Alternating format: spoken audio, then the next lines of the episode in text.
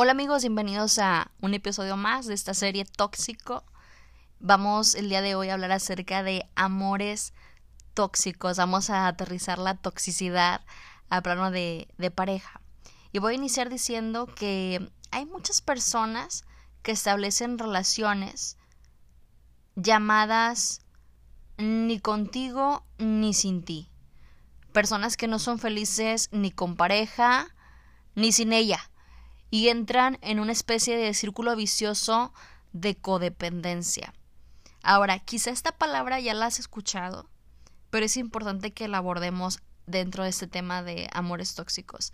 La codependencia es una necesidad emocional, social o física en la que se está unido a alguien o algo que se ama, pero que causa enorme daño afectivo. Una persona que es codependiente tendrá tendencia a entrar en relaciones con personas que tienen muchos problemas afectivos, sociales, familiares o financieros y tiende a ignorar los problemas de su propia vida. Ese tipo de, de relaciones, quizá de manera inconsciente, pero por alguna extraña razón tienes a diferentes candidatos o candidatas para tener una relación sentimental y ese tipo de personas deciden unirse con personas que son difíciles y que tienen problemas. ¿Cuáles son algunos de los síntomas o de las características que se presentan? Bueno, pues hay baja autoestima, hay control, comunicación débil, falta de confianza, obsesión, negación, límites débiles e ira. Y pareciera que los demás dependen de las personas codependientes, pero en realidad ellos son los dependientes. Pareciera que este tipo de personas son fuertes, pero en realidad se sienten desamparados. Parecen controladores, pero en realidad ellos carecen de un control interno. En una relación sentimental tóxica hay un victimario y una víctima y se da lo que se conoce como una relación de doble vínculo. En ese tipo de, de, relación en el que hay una persona codependiente y otra persona dependiente, se ve manifiesto la violencia física, psicológica, verbal, hay manipulación, hay abuso, hay maltrato, hay un control excesivo, restricciones, una especie de relación de amor-odio prepotencia, dominancia sobre la otra persona. Y por medio de este lavado de cerebro se va fomentando el temor, miedo, inseguridad y desvalorización de la pareja. Le mete culpa y obviamente también destacan los celos enfermizos. Y quien sufre la relación no sabe cómo salir de ella. Quiere, pero no quiere. Quiere, pero no puede el otro le ha hecho creer que sin él o ella la otra persona es nada y no podrá salir adelante.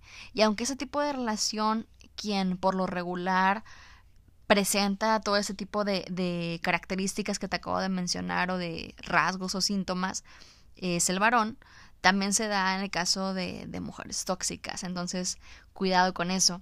Quien está involucrado en una relación así tiene baja o nula autoestima ya que no se considera capaz de poner límites y punto final a la relación por temor al abandono, pudiera ser, por creer que no sabe hacer nada y que no podrá continuar con su vida. Este tipo de relaciones y dinámicas se dan cuando se tienen carencias emocionales de manera individual, que cuando no se trabajan se llevan a las relaciones interpersonales, obviamente. O sea, todo lo que no has trabajado en tu persona, no has sanado, pues obviamente vas a llevarlo a tu relación sentimental o a cualquier otro tipo de, relación interpersonal y pues si no es bueno, ahí se va a ver reflejado. Ahora, todo ese tipo de, de situaciones de manera personal, en base a lo que he visto, a lo que he observado, a lo que he trabajado, a lo que he escuchado, eh, yo pienso que se da porque no se tiene una idea y convicción clara de lo que es el amor. Lo que se tiene es apego y aquí hay una diferencia súper abismal. Y quiero compartir contigo primero una idea, una definición de lo que es amor y después de lo que es apego. Y ahorita que estoy compartiendo contigo lo que es el amor, trata de hacer contraste con, con todo lo que te acabo de mencionar de, de cómo es una relación de codependencia. Mira, el amor es paciente y bondadoso. El amor no es celoso, ni fanfarrón, ni orgulloso, ni ofensivo. No exige que las cosas se hagan a su manera. No se irrita, ni lleva un registro de las ofensas recibidas. No se alegra de la injusticia, sino que se alegra cuando la verdad triunfa.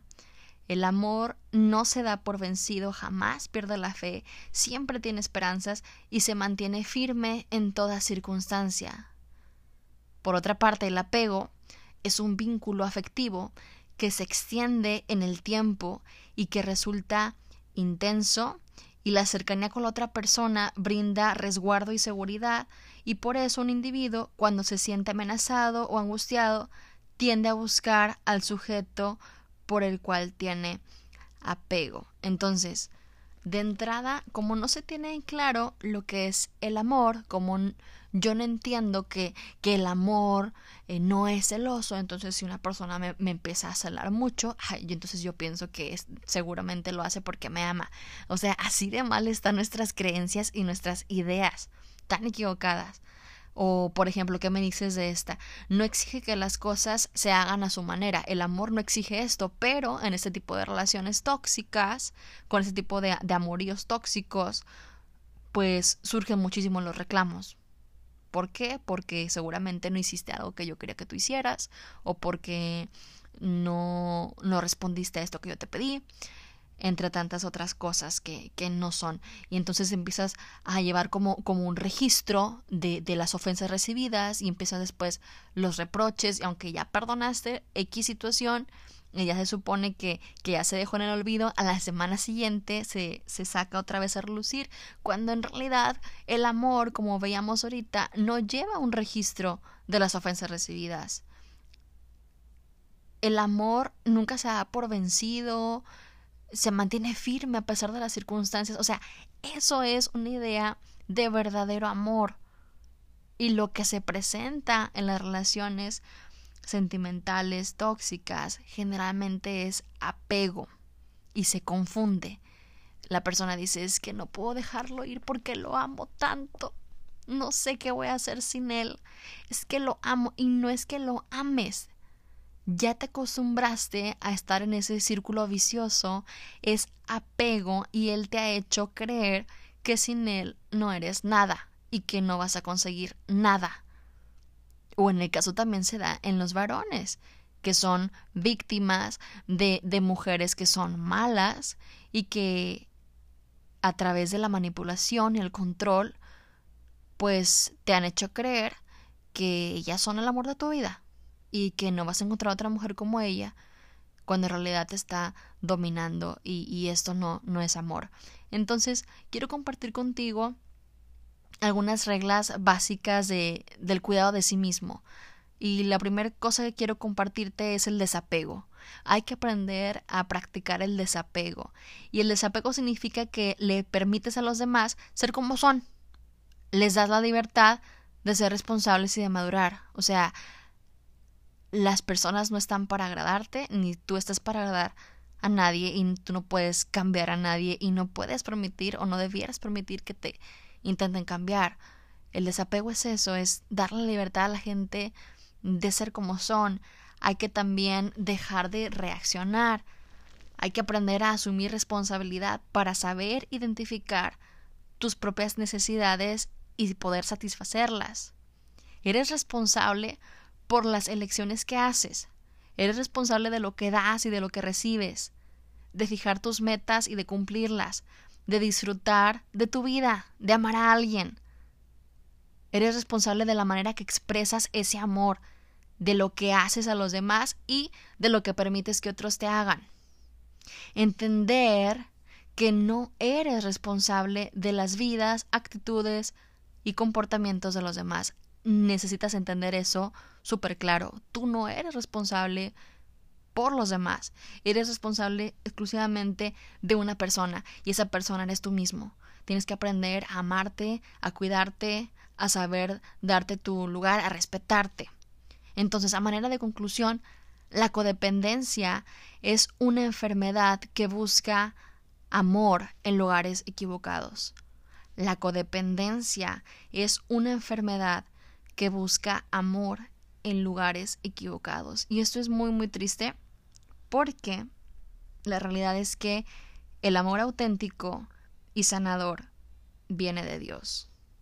Eres amado, eres amada. Y si tú y yo viviéramos conscientes de esta realidad, no nada más a manera intelectual, ah, sí, ya sé, saberlo, sino de poder encarnar esto y sabernos realmente amados por Dios, amados por la persona que nos creó, no te conformarías con las migajas que otros te dan bajo la fachada de amor.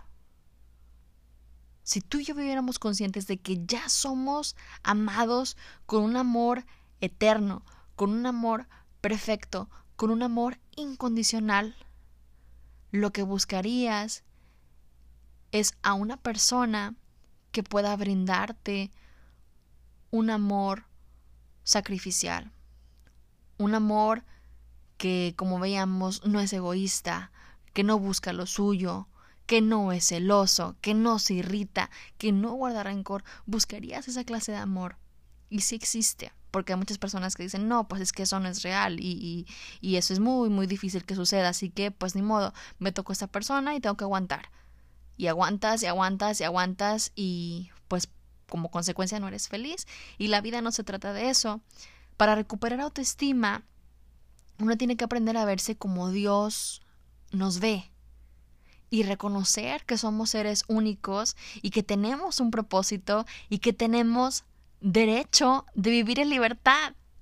El perfecto amor echa fuera el temor.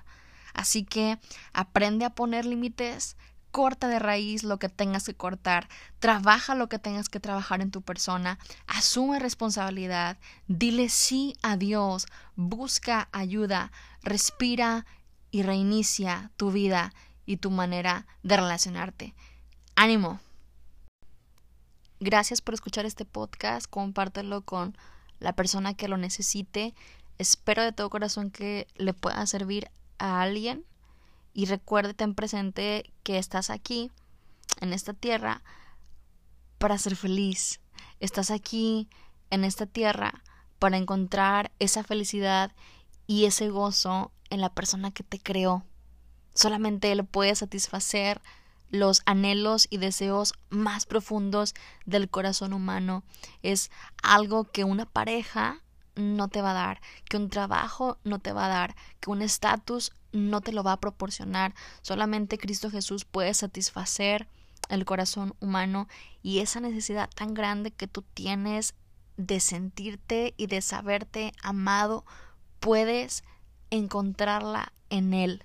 Te lo digo por experiencia propia y puedes salir adelante y aún hay muchas cosas más para ti, cosas buenas, cosas positivas, cosas lindas que están preparadas para ti. Simplemente es cuestión de que tú te atrevas a dar ese paso, trabajar en tu persona, terminar probablemente la relación que tanto te está haciendo daño y creer que aún hay esperanza. Saludos.